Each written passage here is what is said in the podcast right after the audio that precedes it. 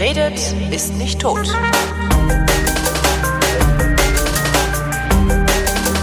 Willkommen zum Geschichtsunterricht einer Koproduktion von Vrindt und DLF Nova und aus Köln zugeschaltet ist wie immer der Historiker Matthias von Hellfeld. Hallo Historiker. Ah, ich grüße dich an diesem wunderbaren Tage zum Wiegenfest des Herrn. Ah, fröhliche, äh, fröhliche Weihnachten. Man so ist ja auch mal nicht frohe, fröhliche. Naja, wie dem auch Fröhlich. sei, fröhliche Weihnachten. Der Herr sei mit dir. Mit Thema dir heute. Thema heute, ähm, der Mann, nach dem der Platz benannt ist, an dem meine liebste Burgerbraterei in Köln liegt. genau. Der Klotwigplatz. Der Klotwigplatz. Der Klotwigplatz. Ja, Klotwig, das ist ein Merowingerkönig und äh, oder war, muss man ja besser sagen, und der ist im Jahr 507. Jedenfalls wollen es die Annalen so. Es gibt da ein bisschen äh, Differenzen. Es kann auch sein, dass es ein bisschen vorher, ein bisschen danach war. Jedenfalls einigt man sich im Prinzip auf das Jahr 507, auf Weihnachten, Heiligabend.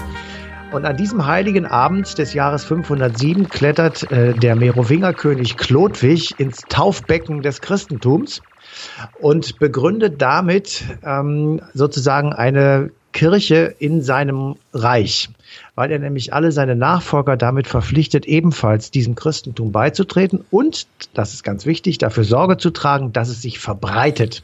Aber das hätten also, die doch also nicht gemusst, oder? Die hätten doch auch sagen können, nee, so wie damals bei den Ägyptern, nee, jetzt haben wir wieder mehrere Götter. Genau, hätten sie sagen können. Okay. Also er hat aber natürlich einen Sinn dahinter und der Sinn war die Verbindung mit dem Papst, der noch nicht so bedeutend war, wie man sich das vielleicht vorstellt. Der war noch sozusagen in den Anfängen. Mhm. Er war auch so ein bisschen allein gelassen, ja, Papst alleine zu Hause, weil nämlich das Imperium Romanum ist ja ungefähr 30, 40 Jahre vorher endgültig untergegangen. 475 sagt man so im Prinzip ähm, mit dem Söldnerführer der Germanen Odoaker. Mhm. Und ähm, jetzt 507, also schwebt der Papst so ein bisschen im luftleeren Raum, weil um ihn herum eben nicht so richtig eine große Macht ist, die ihn schützt zur Not, weil er hat ja äh, selbst keine Soldaten. Und er ist dann darauf angewiesen, dass ihn irgendein christlicher Herrscher zur Seite springt, falls also irgendwelche übelwollenden Menschen ihm ans Fell möchten. Ich glaube ja, ich habe das schon mal gefragt, aber äh, wa warum wollen christliche oder warum wollen Herrscher ihm überhaupt zur Seite springen? Weil ja, es, der hat doch keinen Nutzen, außer dass er der Papst ist. Naja, das hat natürlich, das kann ja nur ein Laie sagen, mit, mit Verlaub. also es ist so, ähm, die Menschen in der Zeit, also ich sag mal im frühen, ähm, späten, späte Antike, frühes Mittelalter, haben eine gewisse Vorstellung vom Leben und von dem, wie sich diese Erde im Gesamtzusammenhang äh, irgendwie einordnet. Mhm. Man kann es ja so vorstellen wie eine Triangel in einem großen Orchester. Ja, da ist oben eine Spitze und rechts und links eine Spitze. Und oben in der Spitze, da ist Gott. Ja. So. Von dem hatte man so eine bestimmte Vorstellung, die natürlich sich aus der Bibel speiste. Und ähm, die Vorstellung war, dass Gott so ein bisschen der Weltenlenker ist, dass also im Grunde genommen alles nach seinem großen Plan verläuft und äh, dass er eben ähm, eine bestimmte Vorstellung hat, wie das auf dieser Erde, wo sich die kleinen äh, blöden Menschen befinden, ähm, abzulaufen hat. Und zwei weitere Ecken gibt's ja dann auf dieser Triangel. Und auf der einen Ecke war der Papst weil der Papst ähm, ist ja der Stellvertreter Petrus, also ähm, des Ersten unter den Jüngern und mhm. insofern ist er der direkte Verbindungsmann äh, zum, äh, zu Gott, der irgendwo sitzt. Ich sage jetzt einfach mal auf Wolke 7. Mhm. Und ähm, dieser Papst, der interpretiert die Bibel für die Menschen verbindlich. Mhm. Das macht er schon die ganze Zeit bis zum heutigen Tage. So, und äh, der braucht, weil er eben nicht äh, weltlich ist, sondern geistlich und deswegen auch keine Armee hat und sie auch gar nicht bezahlen könnte, braucht er jemanden, der ihn beschützt. Und die Menschen hatten sich so überlegt und gedacht, dass also der Schutz ähm, des Papstes durch die weltliche Macht die dritte Seite dieser Triangel ist, sodass es also einen Gott da oben gibt, der setzt den Papst ein und der Papst segnet den weltlichen Herrscher und der wiederum beschützt ihn. Also es gibt ein Geben und Nehmen. Und nur dadurch ist die Welt komplett Genau, dadurch ist die Welt okay. komplett und, und, man kann sich das so vorstellen, also auch du suchst irgendwelche Leitplanken, an mhm. denen du dich entlanghangelst an deinem, in deinem Leben. Das macht jeder und äh, du kannst es jetzt Normen sagen, du kannst sagen Moral, du kannst Ethik dazu sagen, politische Vorstellungen, was weiß ich. Und manche haben eben eine religiöse Vorstellung und hangeln sich eben entsprechend dieser Vorstellung daran entlang. Und die Menschen damals hatten in Ermangelung einer Alternative eben diese Vorstellung, dass die Weltordnung dadurch zustande kommt, dass eben Gott den Papst einsetzt, der Papst den weltlichen Herrscher segnet und ihm dann später die Kaiserkrone gibt. Also mhm. wir erinnern uns ja, ich sag mal, ab Karl den Großen, äh, ist ja diese Verbindung zwischen Papst und weltlichem Herrscher sehr, sehr eng und der macht dann einen richtigen Deal. Das geht bis durchs ganze Mittelalter durch.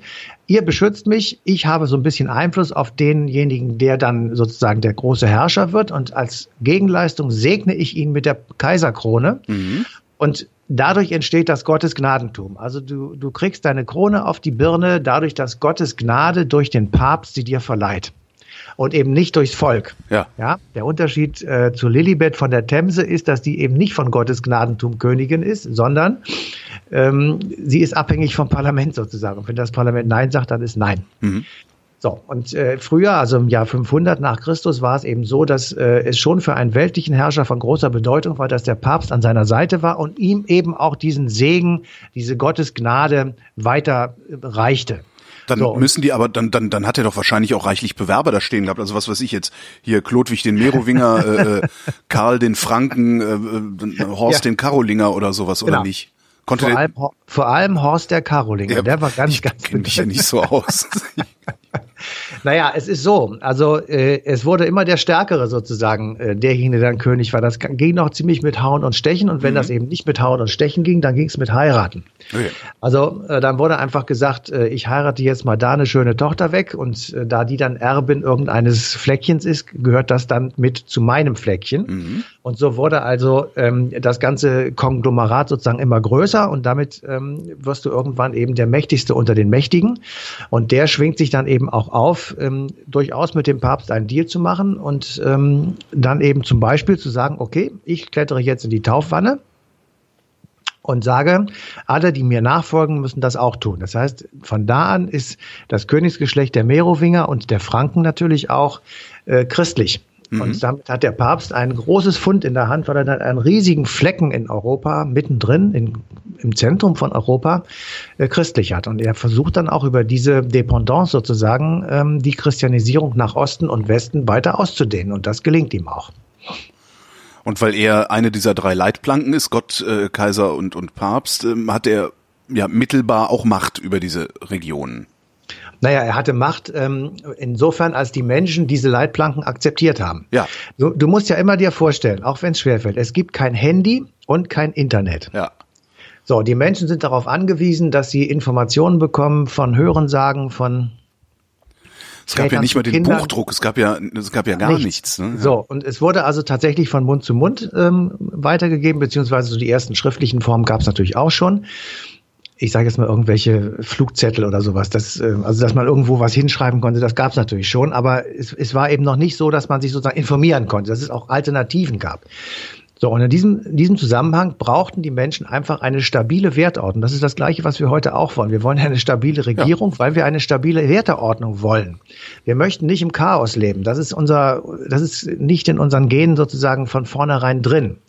So, und jedenfalls bei den meisten nicht. So, und genau so war das eben damals auch. Und als Klodwig ins Taufbecken steigt, kann man sich natürlich jetzt fragen, äh, warum ist er denn jetzt nun gerade zum, zum Papst, also zu der römischen Kirche gegangen? Gab es noch eine andere? Genau, gab es noch eine andere. Die Frage ist sehr gut. Danke. Es gab es gab zumindest zwei andere. Das eine, er hätte ja auch sagen können, wisst ihr was, das war mit unseren vielen Göttern und dem ums Baum tanzen und Feuer machen und durchs Feuer springen und irgendwelche Schweine opfern und so weiter. Das war ja sehr schön, das war sehr bunt, da wurde immer ordentlich getrunken und gefeiert, das machen wir weiter. Und wir sind damit ja auch ganz gut gefahren, indem wir einfach äh, unsere Götter hatten, unsere Kulte hatten und uh, unsere heidnischen Rituale hatten. Ja, aber das, ähm, das ist doch alles unzivilisiert. Naja, das siehst du heute so. Damals war das überhaupt nicht unzivilisiert, sondern das ganze Imperium Romanum war so aufgebaut. Also das Stimmt. war keineswegs unzivilisiert. Und ähm, die, Götterwelt der Griechen, das war einfach nur ein Versuch zu erklären, was ist das eigentlich, wo wir hier sind? Was, mhm. was verdammt nochmal ist das? Und dann haben sie sich halt überlegt, da gibt's Wellen auf dem Wasser und mal gibt's eine Sturmflut und da muss es irgendeinen geben, der da richtig pustet, damit die, das Wasser sich aufbaut. Daraus wurde ein Gott also Poseidon oder Neptun dann später bei den Römern. Und das Gleiche kannst du mit allen anderen Sachen machen. Wenn du auf Jagd gingst, brauchst du halt irgendein Wild, das du schießen kannst. Wie kommt es dahin? Weil irgendein Gott oder Göttin ähm, es dahin geschickt hat und so weiter. Also du kannst dir das alles zusammenreimen. Und das wurde dann irgendwann eben abgelöst durch das, was in der Bibel stand, also das Christentum, später durch den Islam, also monotheistische Religionen, die das krasse Gegenteil sind. Also mhm. du hast einmal mehrere Götter Also die griechische Götterwelt, das waren 15 oder 16 unterschiedliche Gottheiten, die alle äh, im Olymp sozusagen dann zu Füßen des Göttervaters Zeus saßen und runtergebrochen bei den Christen, ähm, bei den, beim Islam, bei den Juden natürlich auch, gibt es eben nur eine zentrale Figur und ähm, die wird halt anders benannt, aber das ist immer dieselbe, nämlich Gott. So, das war die eine Möglichkeit. Die andere Möglichkeit, es gab auch damals schon innerhalb des Christentums eine, ich sag mal, Variante B. Ach. Ähm, die hießen Arianer. Und das waren auch Christen, die glaubten auch an den, an Gott, die glaubten auch an, äh, die hatten auch Jesus auf dem Schirm und die waren also im Grunde genommen auch äh, entlang der Bibel. Aber, und es gab einen einzigen tatsächlichen wesentlichen Unterschied und der lautete, die Christen, wie wir sie kennen, ja, die leben nach der Trinität, nach der Dreieinheit. Das ist Gott der Vater, der Sohn und der Heilige Geist. Das ja. ist alles eins. Ja. Eine, eine Sache sozusagen mit drei unterschiedlichen Ausprägungen. Und genau diesen Punkt, den akzeptierten die Arianer nicht. Äh, sie sagten also, die Wesensgleichheit äh, Gottes, die in der römisch-christlichen Theologie vorherrscht, äh, diese unauflösliche Einheit, obwohl es eigentlich drei unterschiedliche Personen sind, das alles gibt es nicht. Und insofern ähm, äh, akzeptierten sie die Grundlage nicht sozusagen, auf der diese römische Christenheit dann sich aufgebaut hat. Und dieser frühe, Streit. Frühe Zweifler, gar nicht schlecht. Naja, also. Also soweit das denen möglich war in diesem ganzen Kontext. Ja, das war genau sagen, hä, ver hä, verstehe ich nicht. Was ich heute auch sage, hä, verstehe ich nicht. Dann ja. kann es das auch nicht sein. Ist genauso ein Unfug wie das andere, ja, wenn wir mal etwas äh, Ja gut, davon mal reden. abgesehen, ja, aber genau. jetzt Aber schon deren, ja. schon seit 320 ungefähr, Konzil von Nicea, ähm, gibt es diesen Streit zwischen den verschiedenen christlichen Ausrichtungen, sage ich jetzt mal. Also als das Christentum im römischen Reich allmählich zur Staatsreligion wurde oder akzeptiert wurde und dann Staatsreligion, auf dem Weg dorthin gab es die Auseinandersetzung Auseinandersetzung mit den Arianern. Und das, die letzte große Position sozusagen der Arianer waren die Langobarden, die dann ah. ähm, nach nach Chlodwig äh, sich im Norditalienischen bis runter nach ähm, Rom ungefähr dann äh, über eine gewisse Zeit lang festgesetzt haben und die haben dann aber so einen pragmatischen Arianismus gemacht und haben gesagt, na ja, also wir sind so und die anderen sind so, molosse das wie es ist und ähm, rheinischer ja, Arianismus, ja. Genau, wir lassen das mal so und dann gucken wir mal irgendwie, wie das so geht. Also das war dann sozusagen die Alternative. Das hat Chlodwig eben nicht gemacht, weil er tatsächlich ähm, naja, also die Verbindung eben wollte zwischen dem mächtigen ähm, Merowingerreich in der Mitte Kontinentaleuropas und dem römischen Papst. Und die Frage, also er ist ein sehr bedeutender König und das ist wirklich äh, eine echt grundlegende Entscheidung für den weiteren Werdegang der Gegend, in der wir beide heute leben, also mhm. Deutschland, Frankreich, Benelux.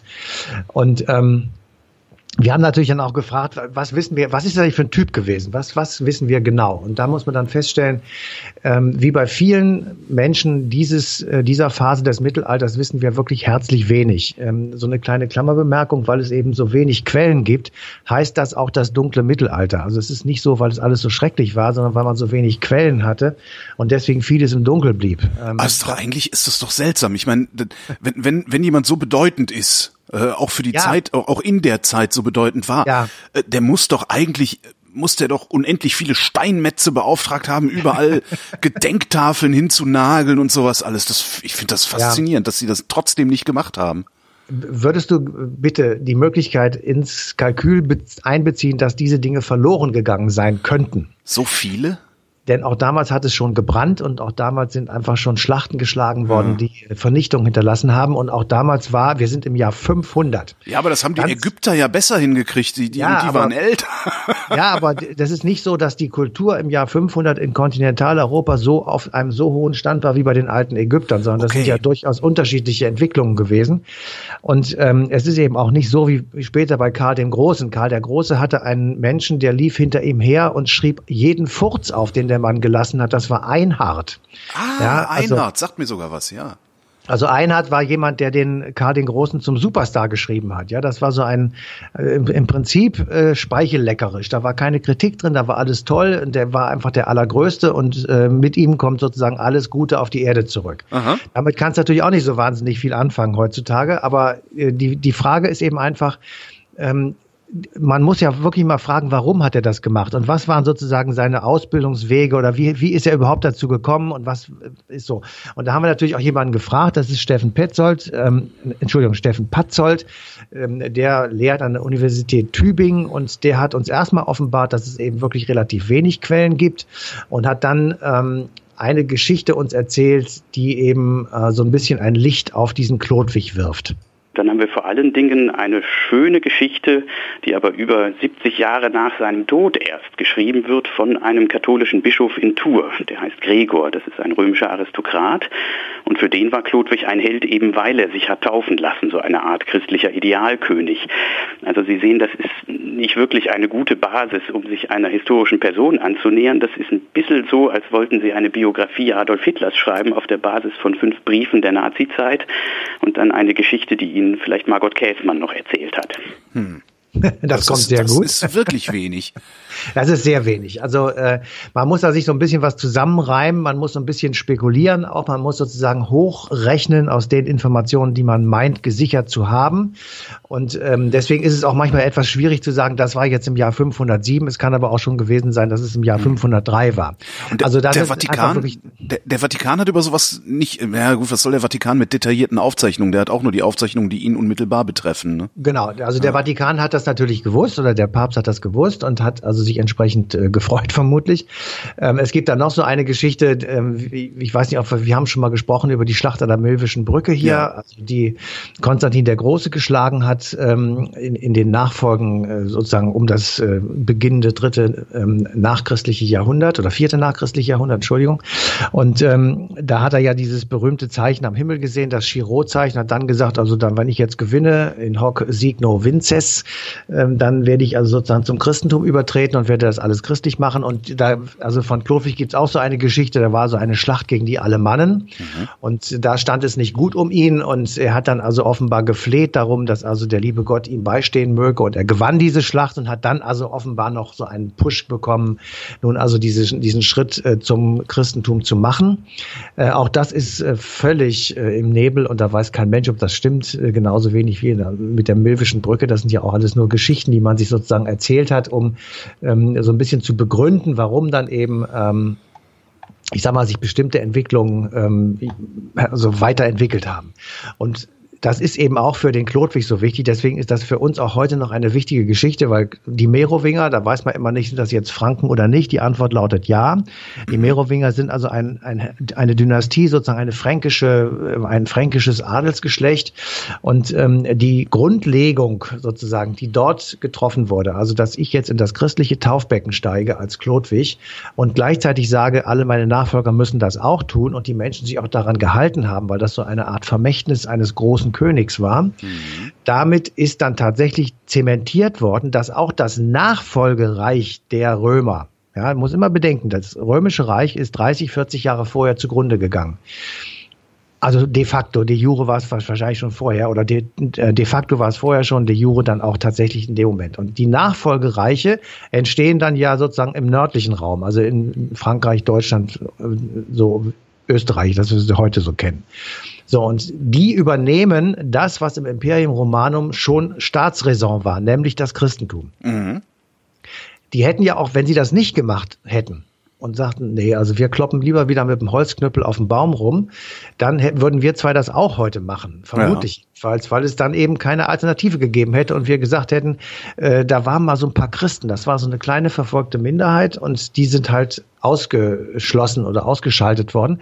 Arianer gibt es heute auch noch, aber Ach. eben das ist, ist eine kleine Gruppe, die eine Untergruppe irgendwie bildet und eben sowas wie äh, Baptisten oder oder irgendein also ich will jetzt nicht, ich will das ja. jetzt nicht, nicht despektierlich sagen, aber jedenfalls eine kleinere Gruppierung innerhalb des großen, breiten äh, christlichen Spektrums. Und wenn du nach Amerika gehst, da gibt es an jeder Ecke irgendeine unterschiedliche Kirche, die sich irgendwie alle auf die Bibel beziehen und alle mehr oder weniger radikal sind. Ähm, und die so, Christen und hätten damals, also ohne Klodwig, hätten die Christen niemals die Macht haben können, sich so weit auszubreiten? Also hat es da nicht noch irgendeinen Parallelherrscher gegeben, der, der, der den Job hätte übernehmen können? Also hätte, hätte Fahrradkette. Das ja, ist klar. das Problem. Ja. Ähm, wir machen jetzt mal kontrafaktische Geschichte. Genau. Das bedeutet, wir sagen einfach, hat alles nicht stattgefunden. Was ja. wäre dann passiert? Und dann hättest du zum Beispiel, wäre, wäre es möglich gewesen, dass der Islam, wenn er sich dann trotzdem gebildet hätte, ja? Ist ja auch also noch eine große der, Frage. Die, der Islam hat sich als Gegenbewegung äh, zu Christen und Juden gebildet, die, hm. die, die ähm, Mohammed und andere, jedenfalls so wird es erzählt, denunziert haben mhm. ja, und, und gemobbt haben, um es mal vorsichtig zu sagen. So. Wenn es da keine Christen gegeben hätte und wenn möglicherweise auch nicht so viele Juden in der Gegend gewesen wären, wo Mohammed gelebt hat, dann hätte er gar keinen Grund gesehen, eine neue Religion ins Leben zu rufen.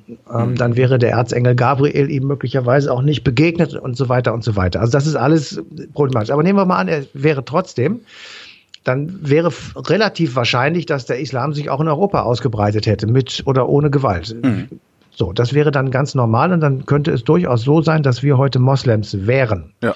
Es hätte aber auch sein können, dass ähm, sich dann ich sage jetzt mal, das Judentum verbreitet hätte, hm. dass wir aus dem Römischen Reich, ähm, da gab es ja eben auch sehr viele Juden, also in der ähm, in der Levante, also Palästina und Syrien und so weiter. Ähm, wenn wenn die gesehen hätten, dass das Christentum auf dem Rückwärtsgang ist, dann hätten die vielleicht versucht, da in diese Lücke einzustoßen. Das weiß man alles nicht. Ja. Aber sicher ist, dass es dann auf jeden Fall nicht so geworden wäre, wie wir es heute haben. Also wir haben heute Blöcke, religiöse Blöcke sozusagen in der Welt. Mhm und der äh, in, in Europa ist es deutlich das Christentum ähm, mit einer Schnittstelle dort, wo Europa eine Landverbindung zu Asien hat. Ja, Europa ist überall von Wasser umgeben, nur eben Richtung Asien nicht. Mhm.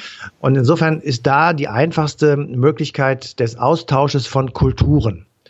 Und im Übrigen gibt's genau dort äh, auf diesem Weg sozusagen immer den Versuch, Europa abzuschotten. Also da gibt's Grenzanlagen seit Maria Theresia und äh, den großen Türkenkriegen. Und die werden heute wieder aufgebaut von Ungarn und Österreich und ähm, Tschechoslowakei und so weiter. Also die, das ist alles sozusagen eine, eine uralte Geschichte, die sich dort wiederholt.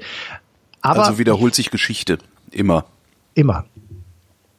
Also mit natürlich äh, na, immer, doch, es gibt schon viele Sachen, die sich eben immer wiederholen. Mhm. Und deswegen ist es so wichtig, dass was wir hier machen, dass man sich einfach klar macht, ähm, es hat alles schon einmal gegeben.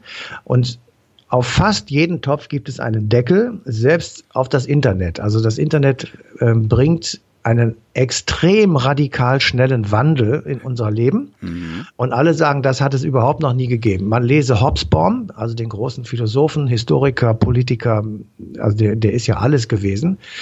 Und äh, der hat aufgeschrieben und begründet und auch nachhaltig nachgewiesen, dass äh, die industrielle Revolution, die ungefähr 200 Jahre zurückliegt, ja äh, einen derart radikalen Wandel gebracht hat, der ist in der Menschheitsgeschichte so vorher noch nicht aufgeschrieben gewesen. Hm.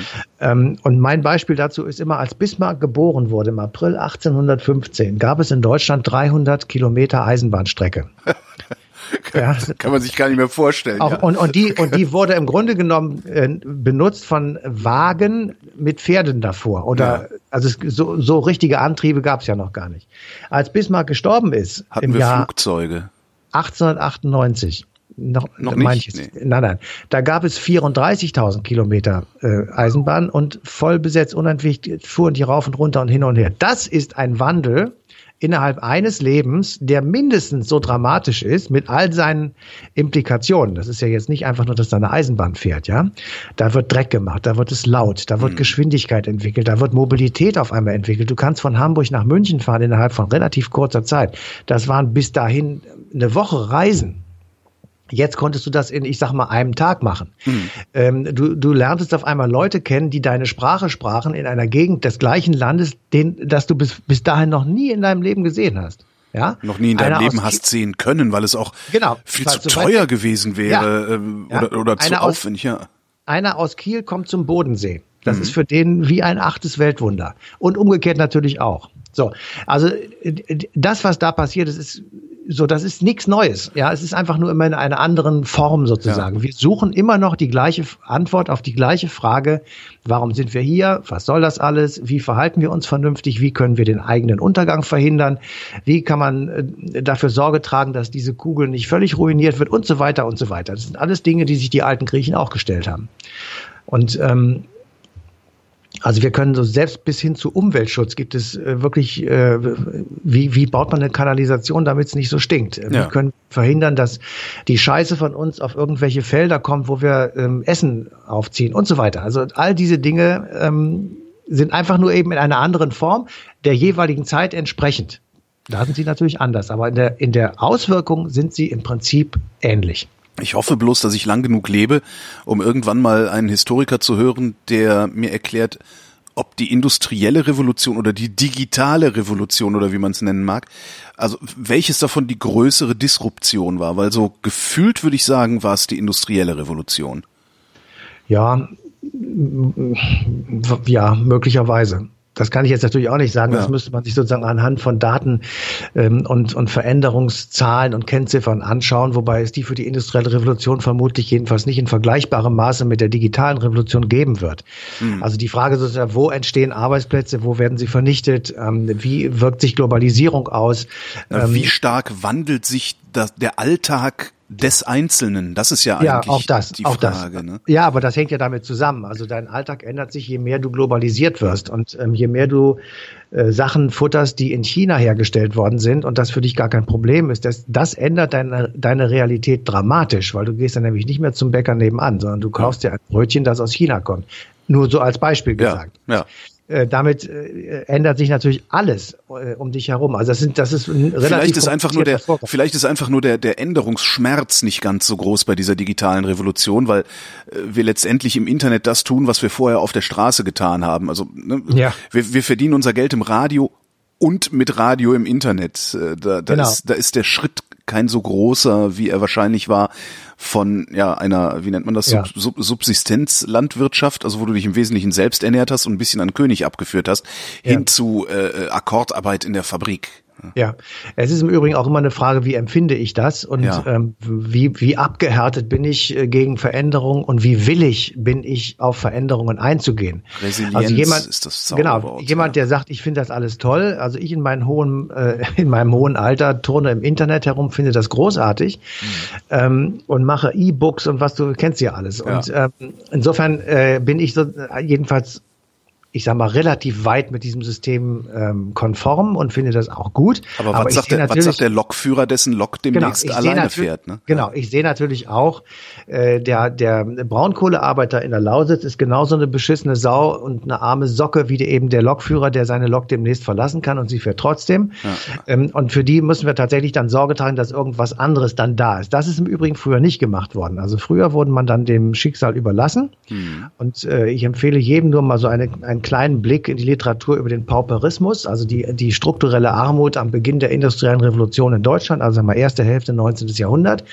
Das ist schon dramatisch gewesen, weil man dann eben einfach gesagt hat, ja, jetzt brauchen wir in der Landwirtschaft niemand mehr, weil da ist die Produktivität durch neue Maschinen sehr viel höher. Geht doch in die Stadt, da gibt es dann Fabriken, aber diese Fabriken brauchen so schnell noch keine Arbeiter in den großen Mengen. Mhm. Das ist erst später. Und ähm, das heißt, du hast im Prinzip eine doppelte Arbeitslosigkeit. Einmal auf dem Land, weil da eben neue Maschinen viele Menschen überflüssig machen und dann auch in der Stadt, weil dort viele Menschen hinziehen in Erwartung von Arbeit, die es aber noch gar nicht gibt, die es erst später gibt. Und da entstehen diese Suburbs, diese proletarischen Vorgruppierungen von Städten sozusagen, die eben äh, damals den Begriff Lumpenproletariat bekommen haben. Und dadurch entsteht Karl Marx das Kapital und die, der, die Idee, zu, äh, ähm, das muss sozusagen verändert werden. Dieser Verteidigungsprozess muss ein neuer, ein anderer werden, weil ansonsten kriegen die einen alles und die anderen gar nichts. Also das war ja auch damals sichtbar. Als Marx das geschrieben hat, war das sichtbar.